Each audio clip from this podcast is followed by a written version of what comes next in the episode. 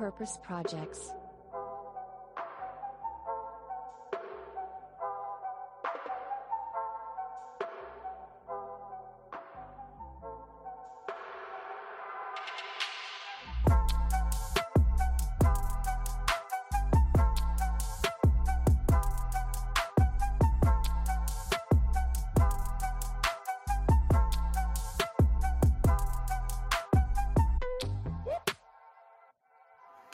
Hey und herzlich willkommen zu Purpose Projects, dem Podcast mit dem nachhaltig guten Stoff. Hier reden wir mit Expertinnen aus aller Welt, um zu erfahren, wie Purpose und Business Hand in Hand gehen. Ja, und wir gem lernen gemeinsam, was wir alle ja, tun können, um Nachhaltigkeit zu etablieren. Ich bin Moritz, Gründer von Socially. An meiner Seite wie immer Alex, Startup-Expertin beim CET und Boris, Experte für Corporate Responsibility beim BVB. Jawohl, letzterer bin ich. Danke, Moritz. Hallo auch von meiner Seite. Ja, wie treue Zuhörerinnen und Zuhörer vielleicht schon wissen, sind wir nicht nur hier äh, eine Podcast-Crew und ein Podcast-Team, sondern auch drei Freunde mit einer Leidenschaft für ja nicht nur Nachhaltigkeit, sondern äh, sinnstiftendem Handeln generell, ähm, aber auch natürlich innovativen Lösungen, die sozialen Impact kreieren und kreieren können.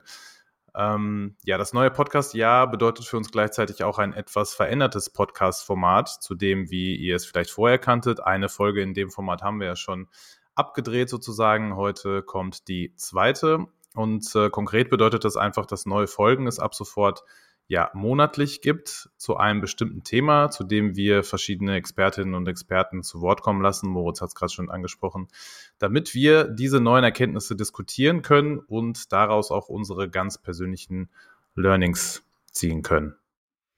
Genau so ist es, Boris, du sagst es. Ähm, wir stellen die Fragen, die äh, wir uns schon immer gestellt haben zu einem Thema und die Antworten, die suchen wir bei den wahren Expertinnen. Und das heutige Thema ist erneuerbare Energien. Und ich würde sagen, ein brandheißes Thema. Und wir haben verschiedene Fokusbereiche, die wir abdecken. Natürlich können wir nicht alles äh, irgendwie heute besprechen. Aber zum Einstieg gibt es erstmal ein paar Basics ähm, über erneuerbare Energien. Das heißt quasi das Einmal-Eins der Energien. Und dann gehen wir auf die aktuelle Situation rund um erneuerbare Energien ein und schließen äh, die Runde mit dem Thema, wie Stromarmut mit äh, den Energien bekämpft werden können. Und ich würde sagen, ähm, wir haben auch einen Experten unter uns dreien sitzen, der sich äh, schon seit längerer Zeit mit dem Thema Strom befasst. Ähm, du hast gesagt, äh, Moritz, mit Socially. Yes. Ja, erstmal, man merkt ja, wie schwierig allein dieser Begriff ist, erneuerbare Energien. Also, ich glaube, da. Dreimal in einem Satz jetzt gesagt. Oh. Yes, da kommen noch einige Haspler auf uns zu in dieser Folge, aber natürlich ist es jetzt ein Thema, was äh, mich extrem interessiert, auch nochmal. Ähm, es hat super viel Spaß gemacht, äh, in Vorbereitung auf, auf die Folge heute nochmal so ein Deep Dive auch zu machen. Ähm, bei Socially bringe ich ja jetzt tatsächlich, ich weiß nicht, wann wir die Folge veröffentlichen. Ich sage jetzt mal einfach nächste Woche äh, bringe ich da Socially auf den Markt, wo ich halt mit jeder Chili-Soße einen Tag Strom spende. Und ähm, ja, die Details dazu werden wir, glaube ich, im, ja, im, in, der, in dieser Folge auch noch so ein bisschen ähm, ja näher beleuchten im wahrsten Sinne des Wortes. Äh, ja, das ganze Thema Stromarmut, das ist ja mein Fokusthema dann zum Schluss. Ähm, ich habe das tatsächlich jetzt zum allerersten Mal selber mal so ein bisschen spüren können. Ich komme nämlich gerade aus Südafrika. Ich habe mir gedacht, als äh, Podcaster mit großer Leidenschaft hier für unser, unser neues Format muss ich erstmal nach Südafrika reisen, um zu gucken, wie es äh, oder was es heißt, ohne Strom zu leben, weil dort gibt es seit ungefähr sechs Monaten ähm, Load Shedding. Das ist ähm, ja das bewusste Abschalten von Strom. Das ähm, Stromnetz in Südafrika ist nämlich tatsächlich überlastet, beziehungsweise die Leute dort ähm, brauchen mehr Strom und das Stromnetz hält es nicht her. Und bevor das Stromnetz zusammenbricht, ist es so, dass ähm, ja jeden Tag wirklich ähm, ein oder zweimal ähm, für jeweils zwei, vier oder sechs Stunden der Strom abgestellt wird. Und das könnt ihr euch vorstellen, viertelweise passiert das Ganze. Das war natürlich jetzt nur mal ein kurzer Einblick, ne, so wie äh, für mich jetzt so was, was es heißt dann ohne Strom ähm, dann auch wirklich heißt. Ähm, es ist super verrückt, muss ich sagen. Also auch Sachen, an die man vielleicht gar nicht denkt, wie die Ampeln funktionieren dann nicht auf den Straßen. Also da, wo in der Infrastruktur, wo sonst äh, alles über Strom läuft, ähm, ist natürlich dann auch nochmal auffälliger als jetzt vielleicht ähm, in dem senegalesischen Dorf, wo die Chilis angebaut werden, wo sowieso kein Strom herrscht. Ähm, war aber wirklich eine ja, krasse Erfahrung, die nochmal auch mir gezeigt hat, wie wichtig Strom für ja, unser heutiges Leben ist. Und ja, vielleicht mal eine Frage an euch beiden direkt hier schon mal zum Start. Was ist denn der längste Zeitpunkt oder Zeitraum, wo ihr ohne Strom habt auskommen müssen? Boah, auf jeden Fall nicht lange. Ich glaube, so einen klassischen Stromausfall hatte jeder schon mal. Mhm. Aber das waren ja dann maximal, lass es drei bis vier Stunden sein, bis das behoben wurde. Hätte ich jetzt auch gesagt. Also bei mir waren es tatsächlich, glaube ich, vier Stunden, fünf Stunden irgendwo mitten im Nirgendwo in Russland. Ähm, ja. So, aber nicht mal annähernd so wahrscheinlich, wie es in Südafrika der Fall ist, momentan, hm. ab und zu. Nee. Also da. Passiert das, eine Frage dazu, passiert das einfach unangekündigt oder gibt es feste Zeiten, wo der Strom. Äh, es gibt feste Zeiten tatsächlich. Ähm, ich habe mir dann eine App runtergeladen, ESP, und da kannst du mal sehen, in welche, also musst halt angeben, auch wo du dann wohnst, ne? Also ist viertelweise wirklich. Und dann ähm, wird es ausgerollt. Und da muss man auch sagen, die Stadtteile jetzt in Kapstadt, ähm, wo vor allem die etwas reicheren Leute leben, sind, haben auch die besseren Zeiten, hatte ich so den Eindruck. Ne? Dann hast du vielleicht mal keinen Strom von vier bis sechs Uhr morgens, stört jetzt vielleicht keinen. Ähm, aber aus unternehmerischer Sicht, wenn du ein Restaurant führst, ein Hotel, was auch immer, ist es natürlich entscheidend, Strom zu haben. Ne? Also wir haben auch mit einem Hotelier gesprochen, der meinte, ich kann kein Hotel mehr so führen, wie ich es kenne, wenn ich nicht weiß, wann ich Strom habe oder wenn ich vielleicht wirklich zwölf Stunden lang mal keinen Strom habe ähm, dann kann ich keine Wäsche machen. So, ne? Check-in, Check-out-Zeiten, das ist jetzt ein sehr spezieller Fall, aber jedes Unternehmen hat das. Ne? Wir haben eine, mit einer Person gesprochen, die hatte früher eine Lackiererei, dafür braucht er Strom, geht nicht mehr. Der, der muss sein Unternehmen tatsächlich jetzt schließen, weil sich das äh, nicht mehr gelohnt hat. Ähm, ja, war, war super verrückt und auch ich, ich kenne das gar nicht, ohne Strom zu leben. Ich erinnere mich aber auch jetzt ja genau vor einem Jahr war ja auch das Thema Blackout ein Riesenthema hier bei uns in Deutschland. Ähm, ganz viele kennen auch das Buch ja noch sogar, ähm, Blackout, wo ich glaube, das ist Frank Schätzing, der es geschrieben hat, der wirklich einmal Stück für Stück so das aufgedröselt hat, was heißt das ne, für, für die deutsche Gesellschaft dann, äh, ist wie so eine Dystopia, äh, Dystopie, ähm, was es dann heißen würde. Zum Beispiel, dass man nach, nach dem dritten Tag dann wollen alle Leute tanken, kannst du nicht, weil du Strom brauchst, um äh, das Benzin hochzupumpen und so weiter und so fort. Und das hatte damals meine Frau gelesen und mir nur davon erzählt und äh, hatte schon Panik im, im Blick. Ähm, ja, und das war ja so ein, so ein Gefühl, was wir vor einem Jahr hatten. Ähm, das hat sich ja mittlerweile wieder gelegt, würde ich mal sagen. Aber in Südafrika ist das tatsächlich eine sehr ähm, ja, akute Bedrohung, auch gerade, dass das Stromnetz wirklich da zusammenbricht. Deswegen. Ja, und auf dem Land muss es, da war es noch viel schlimmer. Also da waren es die Zeitabstände nicht mehr zwei Stunden, sondern wirklich dann die sechs Stunden.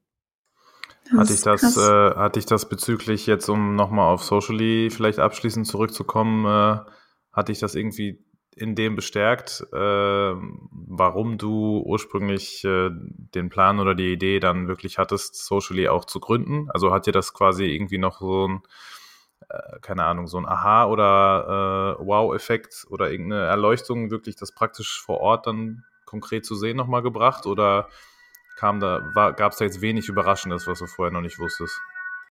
Ja, der Unterschied ist, äh, ich war jetzt in der Infrastruktur, die es sonst schon gewohnt ist, Strom zu haben. Das heißt, es ist schon nochmal auch unterschiedlich. Mit Socially gehe ich wirklich in Dörfer oder in Familienhaushalte dann rein, die noch ohne Strom bis dato auch leben. Ähm, deswegen da, das würde ich ein bisschen differenzierter da jetzt einmal sehen, aber die Erkenntnis da für unser, sag ich mal, europäisches Leben, wie wichtig äh, Strom ist, ähm, das hat man vorher natürlich in der Theorie auch immer gehabt. Ähm, das, da hat es mir auf jeden Fall diesen Aha-Effekt auch nochmal gegeben, auch in, in Sachen äh, Sicherheit. Ne? Also das, was ich meinte, dass, dass die Straßen dann wirklich dunkel, dunkel sind, so, also ähm, das, ja, also das muss man vielleicht dann auch einmal erlebt haben, aber äh, ja, für Social, da war ich mir schon vorher tatsächlich sehr klar, was, was Stromzugang wirklich auch heißt. Aber da will ich jetzt gar nicht äh, zu viel vorwegnehmen. Ähm, ja, ich glaube, äh, Alex, du hattest auch noch irgendwie erzählt, du warst hier in Dortmund äh, bei Vilo. Das ist ja eine sehr, sehr bekannte Firma für uns zumindest. Äh, vielleicht einmal für unsere Zuhörenden. Ähm, was ist das für eine Firma und was hast du da gemacht? Genau, Vilo ist ein Pumpenhersteller. Ähm, ich war da mit der Arbeit tatsächlich und es hat sich dann ergeben, dass wir eine Führung mitmachen konnten in der neuen Smart Factory, die äh, dort gebaut wurde am Standort Dortmund. Und ich glaube wirklich, das ist so ein klassisches Dortmunder Unternehmen, was äh, vorgezeigt wird. Und ich muss sagen, das war für mich so ein Beispiel, ähm, was ich vorher auch nie auf dem Schirm hatte, was Unternehmen quasi machen, um klimaneutral zu produzieren. Ähm, da sind die halt schon echt sehr weit, was Energieeffizienz äh, Effizienz angeht. Denn ähm, mit ihrer Photovoltaikanlage auf dem Dach decken die halt echt einen großen Bedarf äh, an Strom ab für ihre Produktion. Ansonsten beziehen sie noch Ökostrom. Ähm, und jetzt haben sie auch eine eigene Wasserstoffanlage äh, gebaut. Also da sieht man so, dass äh, was auf Unternehmensseite vielleicht auch passiert. Und deswegen dachte ich, erzähle ich euch kurz ähm, die Unternehmensseite hier in Dortmund, äh, was passiert. Ich weiß nicht, Vilo kennt ihr ja beide. Ja, klar. Habt ihr auch eigenen Bezug vielleicht zu? Ich denke, irgendwer kennt, man kennt immer irgendwen, der da auch arbeitet. Das ist auch immer so ein Ding. Ja, also Vilo das, sowieso, das sowieso, ja, sorry Moritz, wenn ich da dazwischen grätsche. Für mich vielleicht nochmal besonders spannend, weil ähm, Vilo natürlich auch Nachhaltigkeitspartner des BVB ist. Und äh, in dem Fall wir sowieso relativ regelmäßigen Austausch und Kontakt zu denen haben und tatsächlich auch aus unserer Perspektive viel von denen lernen können und nicht andersherum, weil die sind ja Sustainability Hidden Champion äh, gewesen zumindest, aber so wie ich das sehe, gar nicht mehr so hidden, weil die sind schon ähm, einer der Vorreiter und ich glaube auch irgendwie einer der 50 Climate äh, Champions oder irgendwie sowas. Ähm, so, also in dem Segment sind die schon ziemlich weit vorne und dazu kommt dann natürlich auch, dass die dann auch noch ein Dortmunder Unternehmen sind. Äh, doppelt interessant für mich. Also zumindest. ich, ich habe auch sogar eine lustige Anekdote zu Vilo, weil das Dorf, wo ich jetzt starte, mit ähm, ja, Menschen Zugang zu Strom zu geben, das ist ähm, da in der Nähe von der Impact-Site von Africa Green Tech, die ja auch sehr nah an meinem Geschäftsmodell sind, äh, natürlich durch den Mitgründer Thorsten. Und äh, da hat Vilo tatsächlich auch ein Projekt, wo die ähm, Pumpen an die Bevölkerung dort spenden. Und das heißt, bei der Eröffnung dieser Impact-Zeit, also dieses Solarcontainers, äh, war auch Vilo dann da und da liefen auf einmal 40 Leute mit einem Vilo-Rucksack rum, wo ich mir dachte, ey, dann reise ich hier von Dortmund bis wirklich äh, in das ländliche Senegal und trotzdem äh, sieht man hier dann einen Vilo-Rucksack. Ähm, yes, aber gut, komm, lass mal hier den Vilo-Talk beenden, bevor wir hier äh, unbezahlte Werbung für die machen. Ähm, ja. Wir gehen ja gleich schon mal rüber zu deinem Thema, Alex, aber vorher äh, habe ich ähm, ganz boomerhaft noch die ähm, KI gefragt, ähm, was eigentlich erneuerbare Energien sind und was der Unterschied zu konventioneller, zu konventioneller Energiegewinnung ist. Und habe ähm, gesagt, dass das eine Rede sein soll von Olaf Scholz. Also hier kommt sie. Ich kann keine Olaf Scholz ähm, Imitation. Wie, wie sieht es bei euch aus? Vielleicht muss einer von euch vorlesen. Das kann, das kann nur Olaf Scholz. Egal. Stellt euch eine, eine, noch langweiligere Stimme als meine vor. Also, meine Damen und Herren, heute möchte ich über erneuerbare Energien sprechen und was sie für unsere Zukunft bedeuten. Erneuerbare Energien sind Energiequellen, die aus natürlichen Ressourcen wie Sonne, Wind und Wasser gewonnen werden. Im Gegensatz dazu basieren konventionelle Energiequellen auf fossilen Brennstoffen wie Kohle und Öl. Erneuerbare Energien sind sauber, nachhaltig und unbegrenzt verfügbar. Als Gesellschaft müssen wir in erneuerbare Energien investieren, um unsere Umwelt zu schützen und unseren Energiebedarf auf eine nachhaltige Weise zu decken. Es ist auch wichtig, dass wir unser Engagement für den Klimaschutz erhöhen, um die Auswirkungen des Klimawandels zu reduzieren und unseren Planeten zu schützen. Vielen Dank. Also KI Olaf, let's go.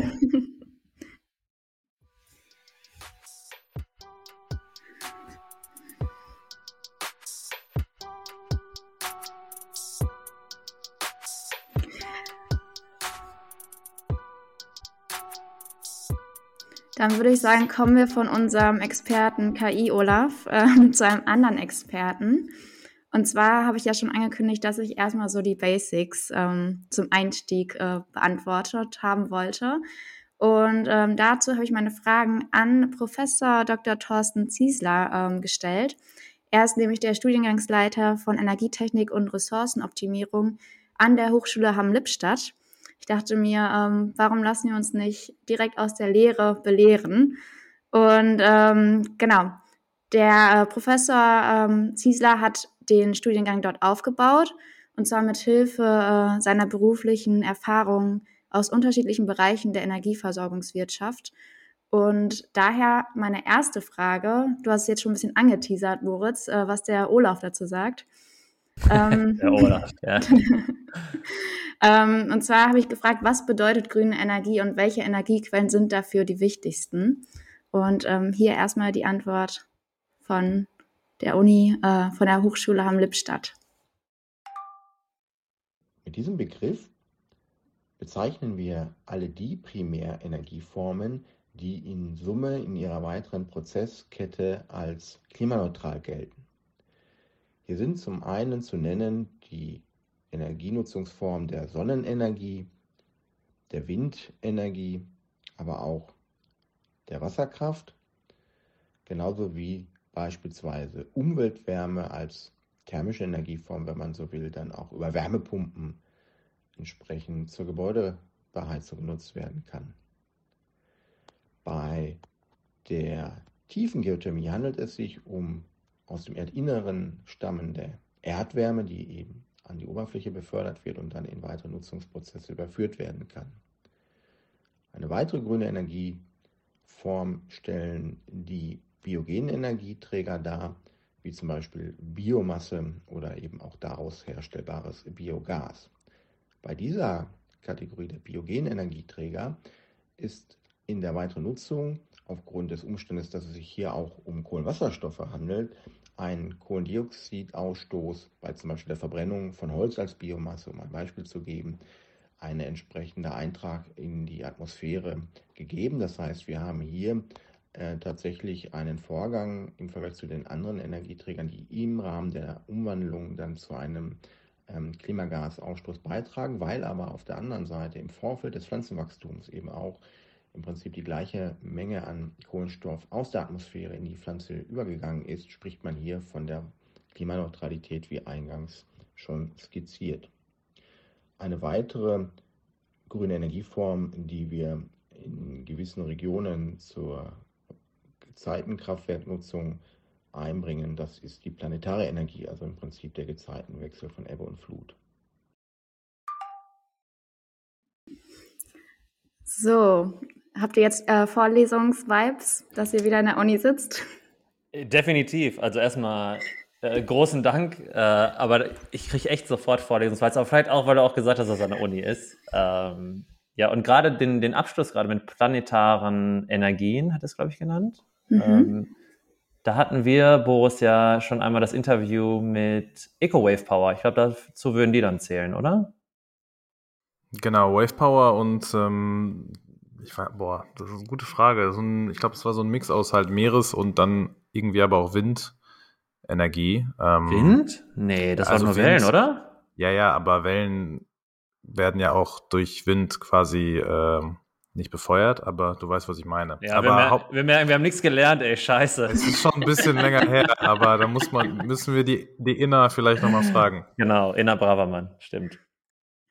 Okay. Äh, meine nächste Frage war es, äh, welche Maßnahmen notwendig sind, um den Übergang zu erneuerbaren Energien zu beschleunigen und auch die Abhängigkeit von fossilen Brennstoffen zu verringern. Und auch da äh, gibt es eine Antwort zu. Bei dieser Fragestellung geht es ja um nicht weniger als die komplette Transformation unseres Energieversorgungssystemgefüges, also sprichwörtlich um die Energiewende. Und hier müssen wir differenzieren zwischen der Stromwende, also der Etablierung eines klimaneutralen Stromversorgungssystems, der Wärmewende, also auch Herstellung einer klimaneutralen Wärmeversorgungslandschaft bis hin zu auch beispielsweise der Verkehrswende, also der Herstellung eines klimagerechten Verkehrssystems. Und anfänglich lässt sich hierbei folgende Priorisierung vornehmen. Wichtig ist hier vor allen Dingen auch auf der Stromseite sehr schnell, sehr rasch eine Klimaneutralität mit herbeizuführen durch zum Beispiel den Zubau von Photovoltaikanlagen, also der Herstellung von Strom aus Solarenergie aber eben auch dem Zubau, dem weiteren äh, raschen Zubau von Windkraftanlagen.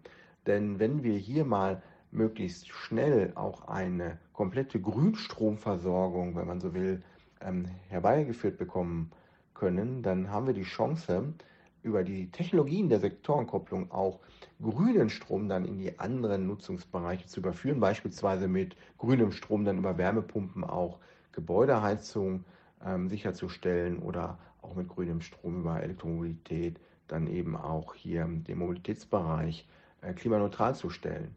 Insofern ist die Kombination aus Dynamisierung der Zubauraten in der solaren, aber auch Windstromerzeugung hier ganz wichtig und dann parallel eben die Orchestrierung der Sektorenkopplung, um eben auch die dem Strom äh, benachbarten Energiesektoren hier klimaneutral aufstellen zu können.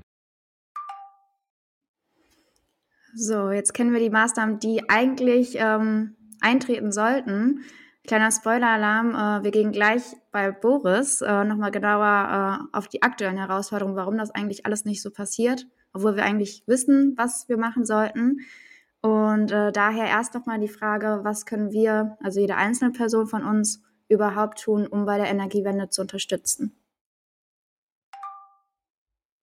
Das fängt natürlich im eigenen Wirkungsbereich hier an, im Nahbereich, im Privatumfeld, sich einfach mal vielleicht zu überlegen, wie ich bislang Energie und vor allen Dingen auch an welchen Stellen, für welche Vorgänge ich Energie konsumiere. Ähm, so kann man natürlich zum einen einfach seine Stromversorgung ähm, mal betrachten und überlegen, ob, wenn das noch nicht erfolgt ist, diese sich auf Ökostromtarife beispielsweise umstellen ließe. Eine weitere Betrachtung könnte sein, dass man, wenn man zum Beispiel Immobilienbesitzerin oder Besitzer ist, dass man einfach schaut, inwieweit auch hier eine Photovoltaikanlage installierbar ist und damit eben auch ein grüner Strom ähm, selber hergestellt werden könnte.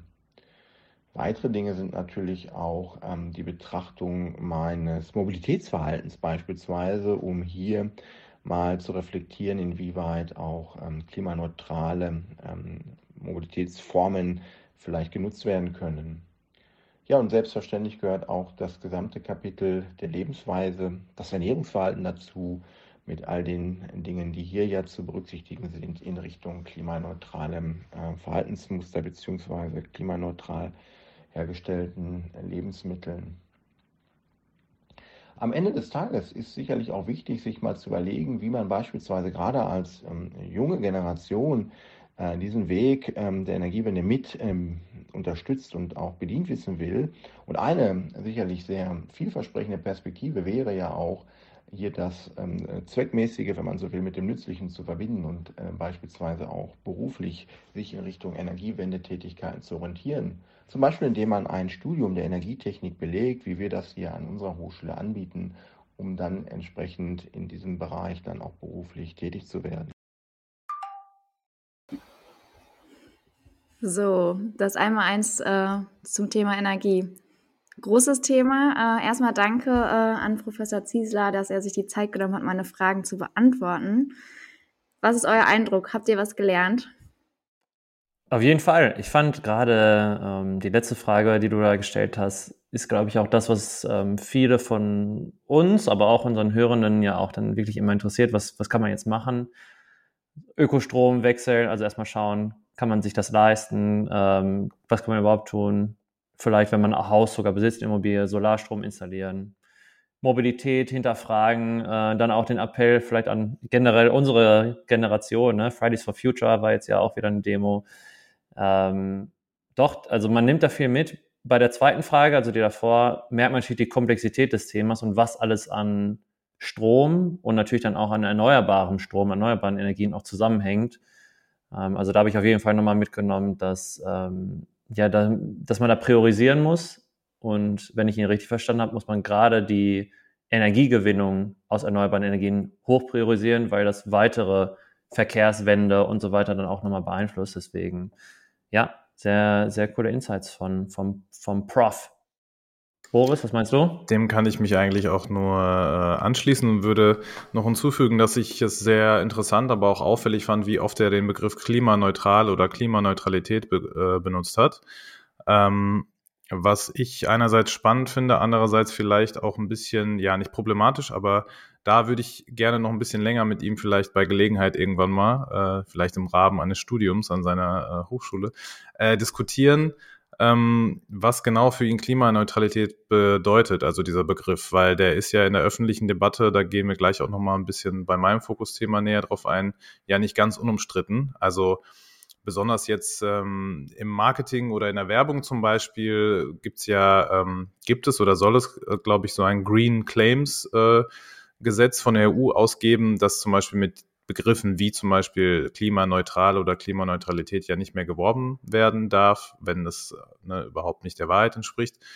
Ähm, in diesem Fall, also von seiner wissenschaftlichen Sicht aus, würde mich das dann ähm, gerade deswegen noch mehr interessieren, was er denn wirklich unter Klimaneutralität versteht, weil es mir jetzt in dem Fall aufgefallen ist, dass er es über, überproportional häufig äh, benutzt hat. So, das ähm, einfach nur so ein Fakt, der mir aufgefallen ist, aber ansonsten auch ähm, fand ich, hat er das gut aufgedröselt, die verschiedenen Sektoren und äh, möglichen Maßnahmen, äh, die man als junge Generation, zu der ich mich äh, auch angesprochen fühle, äh, ergreifen kann. Und äh, ja, sei es, wie gesagt, im Rahmen eines Studiums bei ihm oder auch äh, in irgendeiner anderen Art und Weise. Dann würde ich sagen, lass uns doch mal direkt den Switch hier machen und äh, ja auf deinen angesprochenen Fokusbereich mal, ähm, ja, mal reinhören.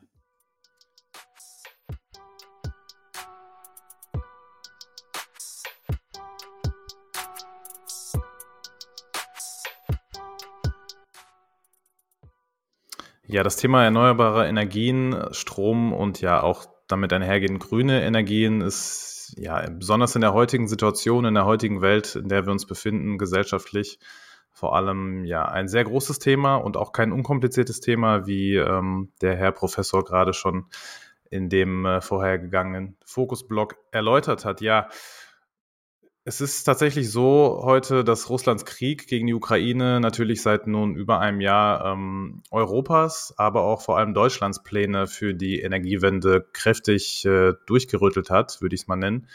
Ähm, wenn bisher galt, dass vor allem klimaschädliche CO2-Emissionen reduziert werden sollen, ähm, hat vor allem in der öffentlichen Debatte die Unabhängigkeit von russischen Gaslieferungen oberste Priorität gewonnen. So ist zumindest die Wahrnehmung meinerseits, wie die Medienberichterstattung ähm, ja, erfolgt, äh, schon seit längerer Zeit. Aber in beiden Fällen können und sollen natürlich auch erneuerbare Energien keine unwichtige Rolle spielen.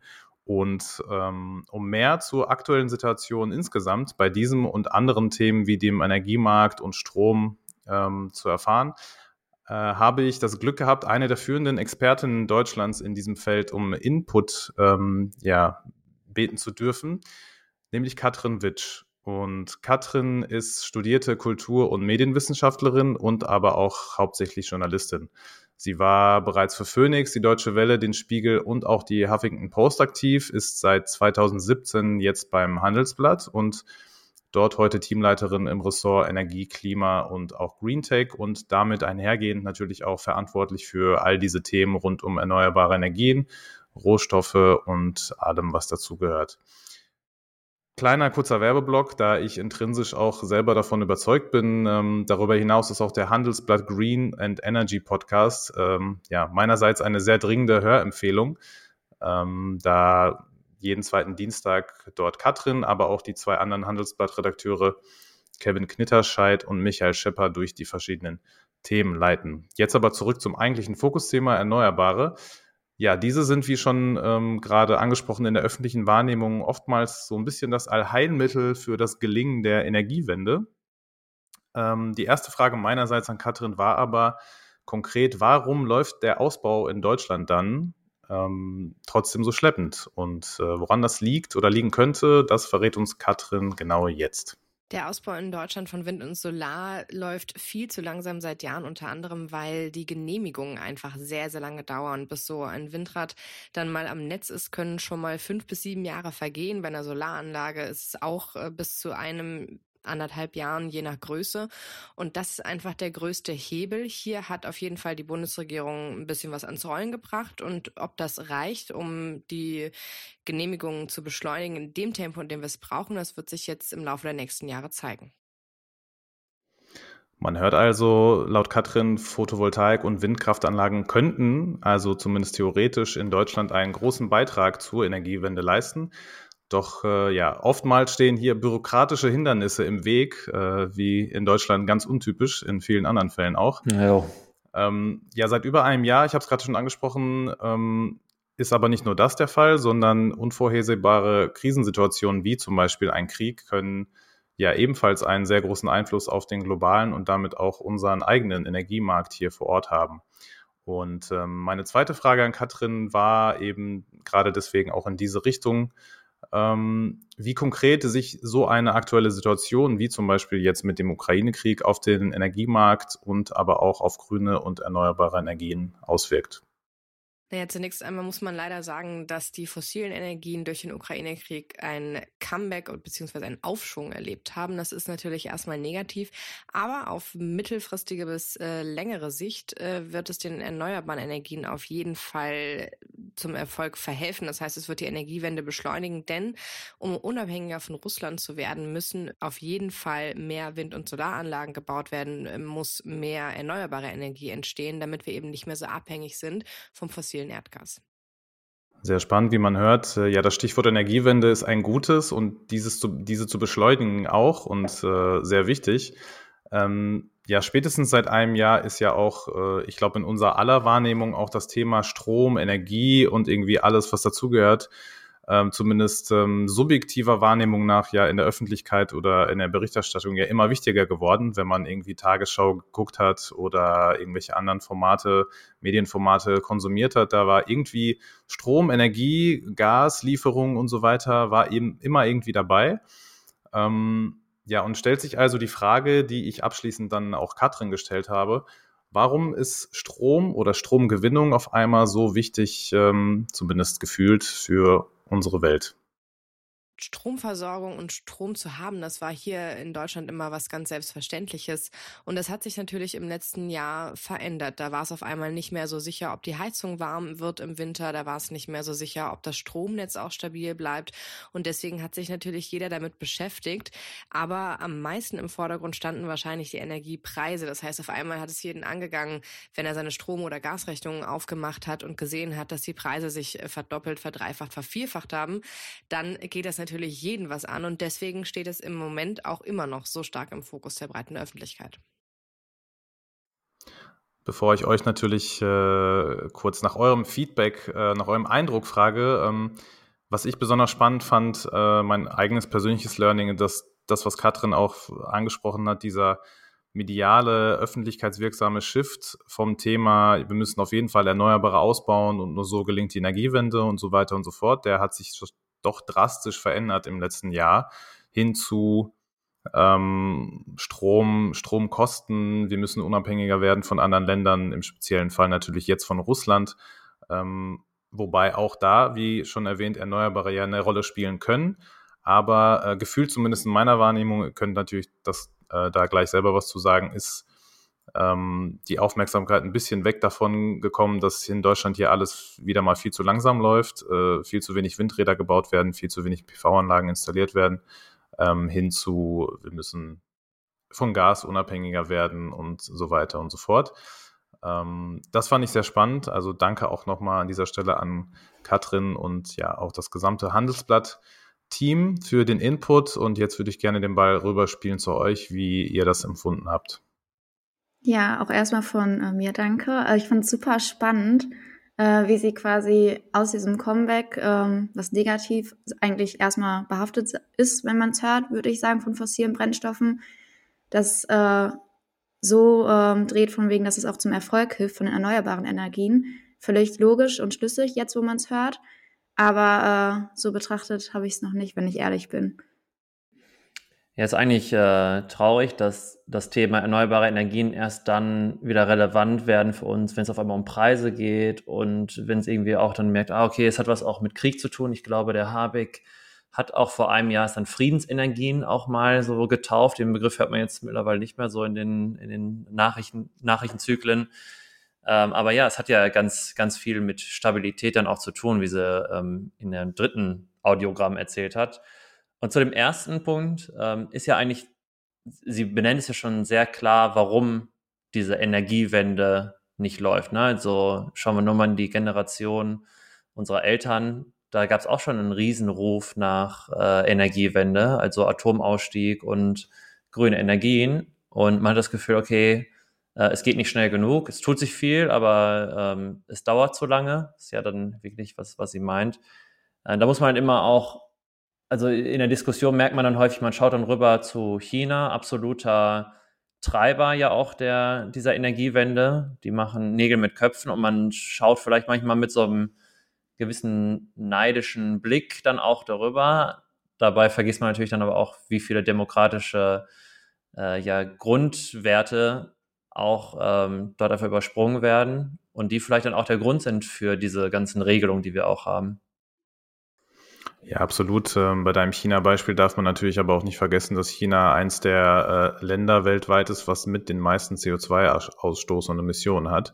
Also das hält sich natürlich immer ne, so ein bisschen äh, ja in der Balance oder im Vergleich dazu ist das dann schon wahrscheinlich ein bisschen relativ. Was ich auch noch sehr spannend fand, ähm, um nochmal auf diesen wirklichen konkreten Ausbau oder Nichtausbau von Erneuerbaren in Deutschland zurückzukommen, waren tatsächlich Statistiken und Daten, die ich mir noch beim Umweltbundesamt gezogen habe, die nämlich besagen, dass zum Beispiel die Stromerzeugung aus Erneuerbaren im Jahr 2021 so deutlich wie noch nie zuvor ähm, zurückgefallen ist und schon da, also bevor Kriegsausbruch und allem, was dazugehört, schon da weit hinter die Stromerzeugung von fossilen Energieträgern zurückgefallen ist. Also man sieht, es hängt nicht nur an solchen externen Faktoren, sondern in dem Fall war diese negative Entwicklung halt vor allem auf sehr ungünstige Witterungen 2021 zurückzuführen. Das muss man halt einfach auch bedenken. Ne? Das ist diese theoretisch gibt es diese Strom- oder Energiequellen ja unendlich. Wir haben das gerade ja schon gehört, aber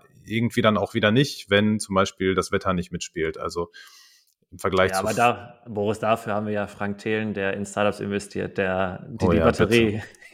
Okay, also bei Frank Thelen äh, mal jetzt einen Punkt und kann dann jetzt spätestens jetzt an dich äh, gerne übergeben. Dein Fokusbereich.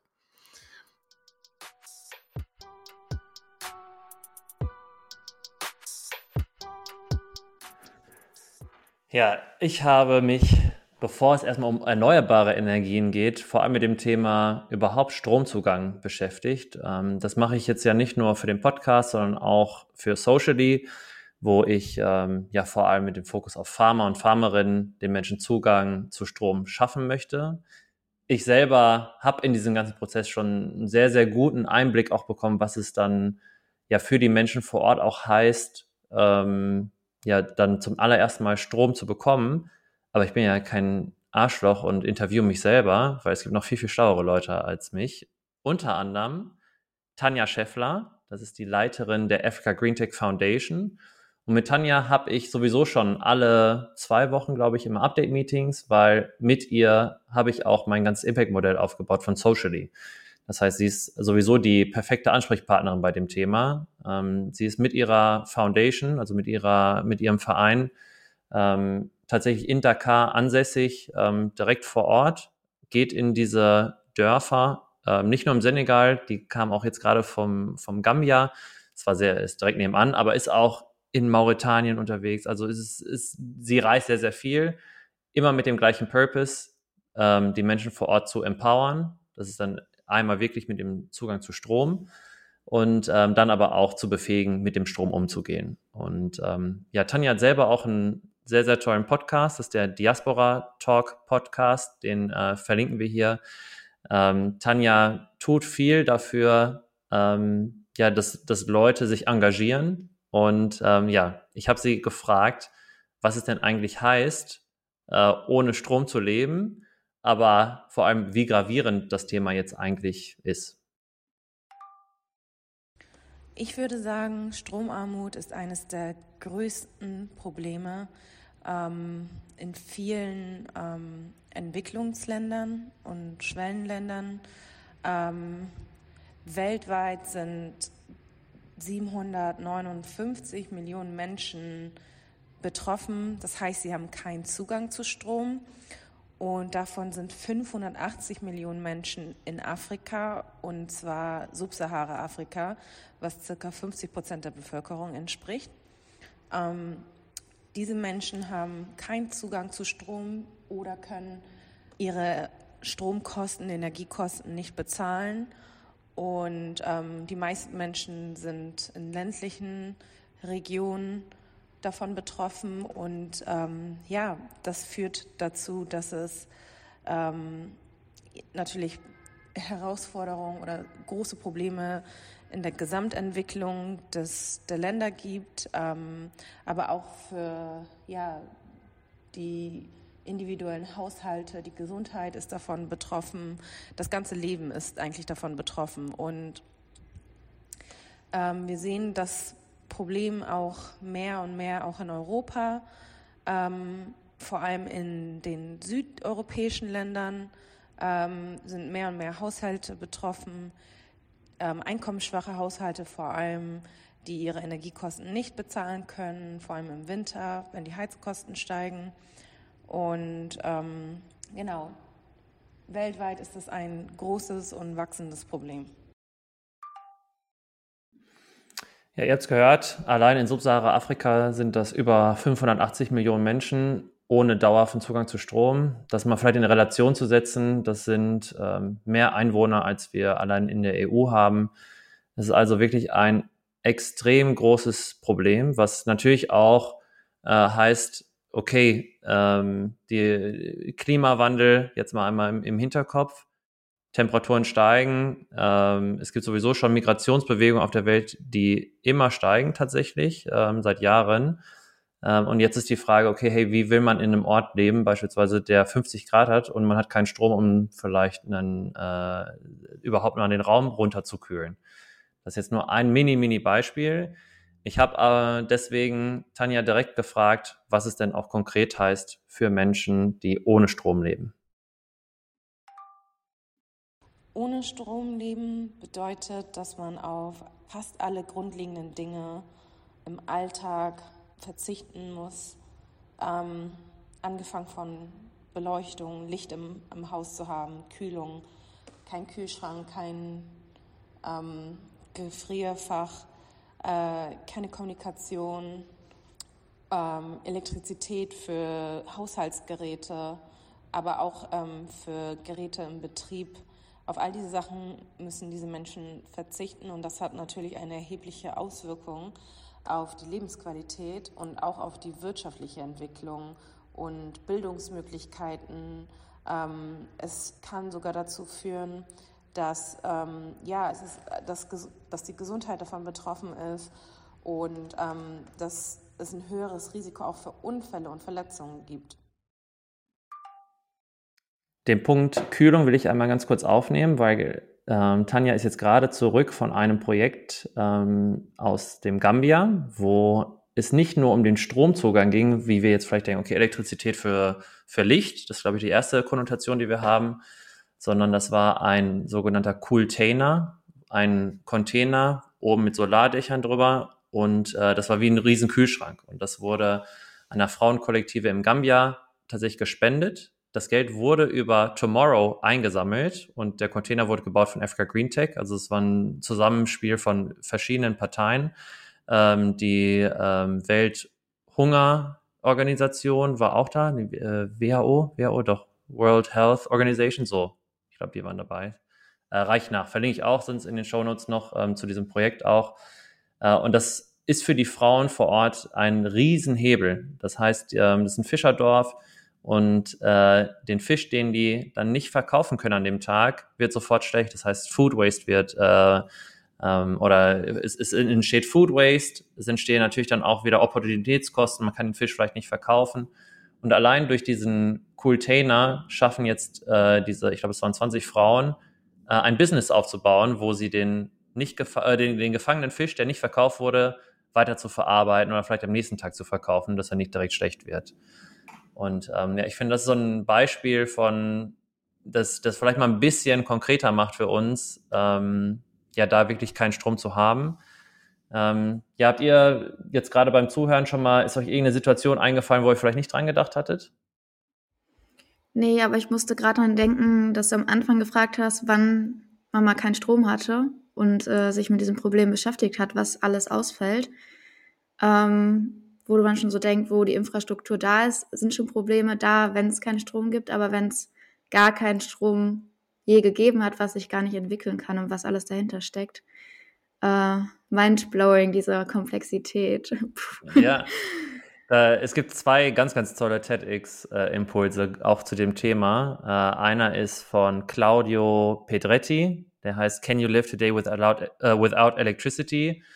Da geht er auch so dieses Mindset einmal rein, wie man sich das vorstellt. Und dann jetzt auch so, was gar nicht entstehen kann, ist zum Beispiel, was passiert, wenn du in ein Krankenhaus musst und operiert werden musst. Also, und das ist ihm passiert. Ich weiß nicht, wo er unterwegs war. Er hatte ein gebrochenes Bein und ähm, ja, dann hatten die einen Dieselgenerator zwar, aber äh, bei der OP ist dann der Strom wieder ausgefallen und die ganze OP, also was, ja, Katastrophe die Geschichte, aber ähm, ein Mensch, der das ins Positive umgemünzt hat und ähm, jetzt Leute ja dazu befähigt, ähm, sich dafür einzusetzen. Und der andere ist von Steve Huff, der auch dann ähm, erzählt, wie eine äh, oder die Frauen im Sudan, aus einem Dorf im Sudan, immer Holz sammeln, ähm, um zu kochen immer weiter dann äh, laufen müssen, um weiter Holz zu sammeln und das halt auch bei Tag und Nacht und das halt ein riesen Sicherheitsfaktor ist. Und in dem ähm, Fall traurigerweise geht es um, vor allem um Vergewaltigung und was allein da der Zugang zu Strom für diese Frauen auch bedeutet, ähm, da müssen die nicht mehr diese Wege gehen.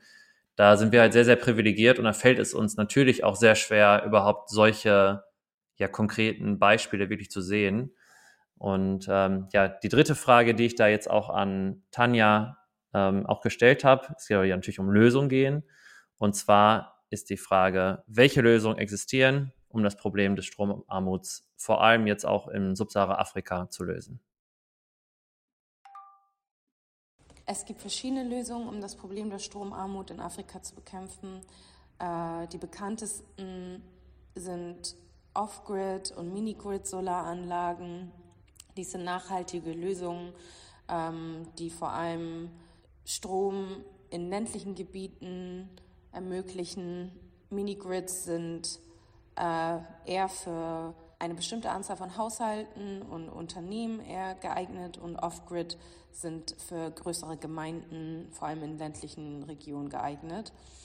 Es gibt auch die Möglichkeit, durch Biokraftstoffe ähm, Strom zu, zu erzeugen, was auch eine alternative Energiequelle sein kann, vor allem ähm, alternativ zu fossilen Brennstoffen.